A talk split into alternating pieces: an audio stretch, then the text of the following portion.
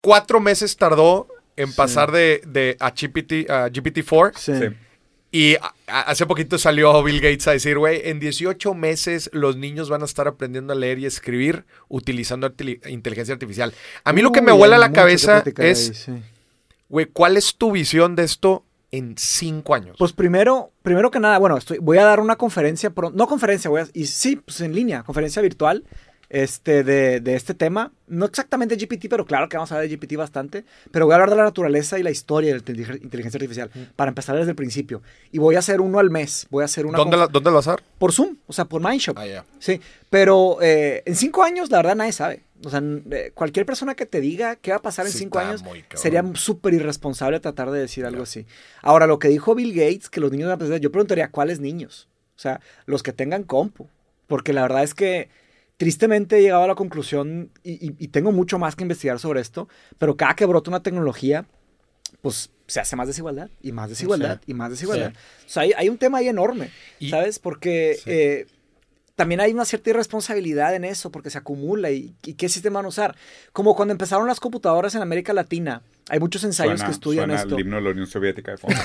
Cuando empezaron las... el whisky otra vez. Cuando No tengo empezaron nada que las... decir porque esto suena bastante Brindemos, marxista. brindemos por... Cuando empezaron las... con, con un whisky en la ¿Por qué? mano, ¿Por qué güey. vamos a brindar, escocés, camarada? güey. Vamos a brindar por la Camarada. caída inevitable del sistema, güey, y sus contradicciones internas. Sí. Me da gusto que esta lógica sea autoevidente. Pero no es... No No es, es mi culpa que la realidad sea marxista. No, pero no es, no, es, no es obligatorio que vaya a pasar eso. O sea, No, pero- pero creo que sí. También existe la una- alternativa a la barbarie, güey. Puede No, ser. pero si viene una ¿Hay- reforma hay muy, muy fuerte, ¿Los güey, al están? sistema. Pues Tiene que haber, tiene que haber. O sea, es que la, la- la- tecnología siempre ha ido adelante de la Ah, legislación. Ah, la tecnología siempre Sí, ha ido adelante de la sí, legislación. Y la legislación siempre ha ido atrás de la ética, que es una pésima tristeza. Y la praxis siempre ha ido atrás de la teoría, güey.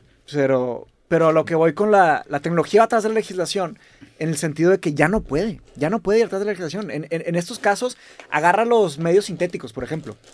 Los medios sintéticos que ahorita los, los famosos son deepfakes, ¿verdad? Se están poniendo cada vez más buenos. O sea, vieron lo de Valenciaga. Increíble. Harry lo de Harry Potter, todo lo de- Güey, ¿vieron el video de Harry Potter Balenciaga? Sí. No, no mames. ¿Cómo? No, mames, pero pues ya hay todos, ya ¿cómo, hay? Breaking Bad, Pero ya hay pero Lord of the Harry Rings. Potter creo que es el ese mejor, fue de los neta. primeros, sí, fue de los primeros grandes. Pero pues lo del Papa. ese, ese, pero, ah, pero ah, sí, sí, lo había visto. ¿Qué app te crea esos videos, Es que no es una app, Todavía no es una. No, es, son- es son cinco trabajo, es trabajo técnico pesado. son cinco esto- programas. Esto, Sí, ese. O sea, esa no Mira. es Paris Hilton y ese no es Tom Cruise. To- Tom Cruise no es él, Paris sí es. Sí, Paris los, Hilton ojos, sí los es. ojos de Tom Cruise se ven muy brillosos. Se ve pero como joven, quiera te dudo. Tienes no que estar, o sea, y fíjate que está una pantalla grande. Sí, imagínate hasta a verla- simple vista te engaña. No, Y no, con no, baja muy calidad. cabrón. No, y aparte como él, güey. Sí, O sea, el futuro también de los actores va para afuera.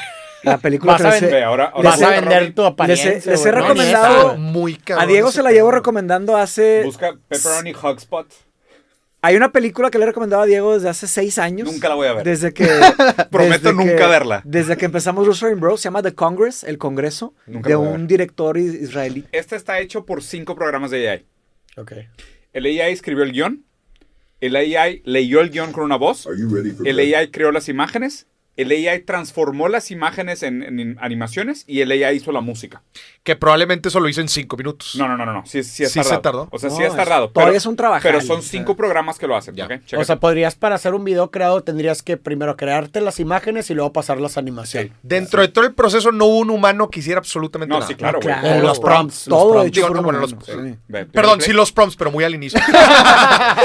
y ya lo vi en el Super Bowl. Ya lo vi en el Super Bowl. No Güey, te lo juro, güey, a mí me muy tronó chido. El cerebro. O sea, porque Claro aparte, que da mucha digo, risa. yo que trabajé mucho tiempo en marketing, está cabrón que cumple con todo lo que está en los libros de marketing. Claro. O sea, Palomea es- todo. Sí, güey, palomea todo. Pero es que realmente, tipo, aquí es donde entra lo raro de hablar de ese tipo de cosas. O sea, gran parte de la complicación es llamarle inteligencia.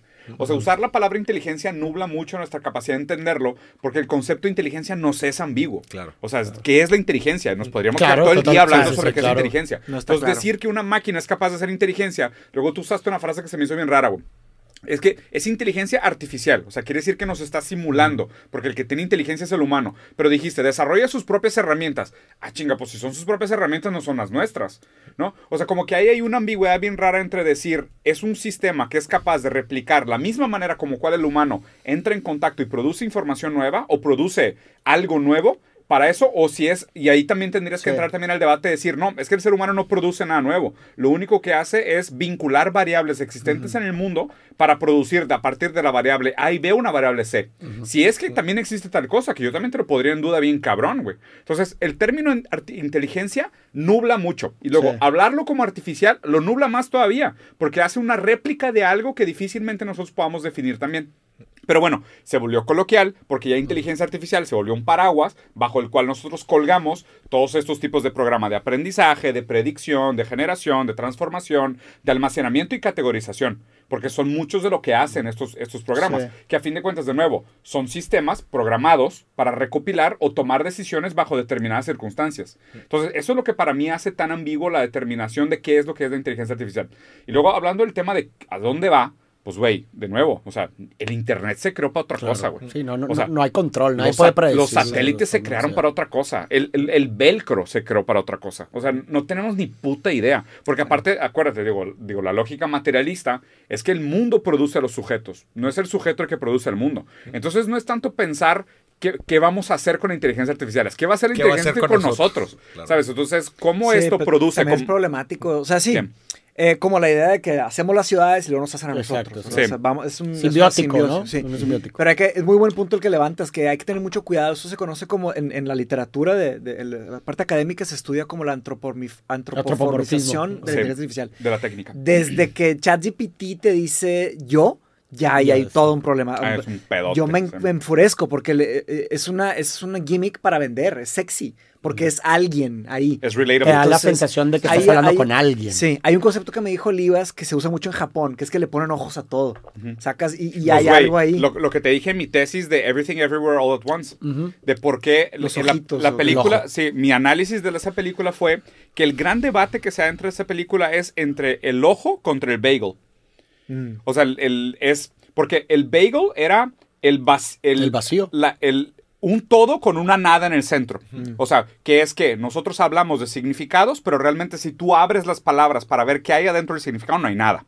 O sea, tú agarras la palabra justicia, ok, desmenúzala, métete a la historia etimológica, no hay nada. O sea, no hay una verdad epistémica en la palabra justicia. Hay libros Solo hay relaciones diferenciales contingentes de lo que entendemos como justicia. Entonces el bagel es un todo que en el centro tiene nada. Y el ojo es al contrario. El ojo es la nada que tiene un punto negro en el centro. O sea, es, Al revés. es la nada del mundo que significamos. Entonces nosotros dotamos de significado las cosas. Ah, es una piedra con ojos, entonces es una cosa. Ya. ¿Sabes? Es como atribuirle características antropomórficas para Entonces, podernos Para relacionarnos poder con entender- ella. y entenderlo, Y ¿no? entenderlo, sí. De hecho, lo que estamos leyendo esta semana de- para la maestría se llama, eh, lo escribió mi maestro, se llama, use, bueno, usa términos psicológicos en AI con mucho cuidado, así se llama. Lo Sí, puso súper diplomático, pero su punto es que la gente dice de que estados mentales y está pensando y está apre- hasta aprendiendo. Sí, está pensando. De hecho, Pero bueno, eso lo dicen desde la computadora. Tu abuelita, cuando veía que algo está cargando, está pensando la computadora. pensando la porque, Sí, porque así somos. ruedita, La- sí. lo- Los paradigmas que nos, to- nos tocan la vida es lo que, la forma que Por ejemplo, cámbiate el chip. Sí. O sea, oye, cámbiate el chip. ¿Qué, qué estamos tratando de decir? Cambia esa forma de actuar. ¿Tenemos un chip? O sea, o, o se me borró, híjole, se me borró el, el cassette. Me, me pus- me tomé mucho ayer. somos, y- somos seres de metáforas y... eh, De la- de la Somos- época. el lenguaje. es El- exactamente. El lenguaje entero. es Entonces, todo esto está súper peligroso porque lo usan para vender, oye, una lavadora con inteligencia artificial.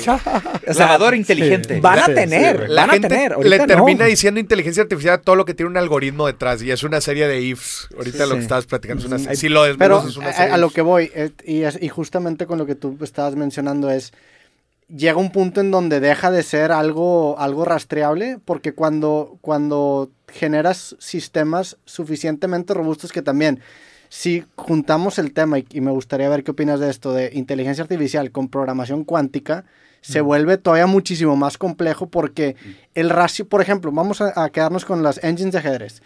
Tú el, el razonamiento de, de Stockfish lo podrías calcular con, con, o sea, podría rastrear el caminito que tomó para llegar a la decisión considerando el poder de cómputo que tienes y todo eso. Es explicable, es explainable. Lo que hace Google con AlphaZero no estoy seguro No que es puedas llegar a eso. Se llaman black boxes. Eh, eh, Son- justamente, y, Sí. y- y relacionando con inteligencia humana y coloquializándola a lo mejor de más, creo que tenemos nosotros también un black box de, de podemos Sí. rastrear nuestro razonamiento hasta cierto punto, pero tenemos esa ambigüedad o ese black box internamente.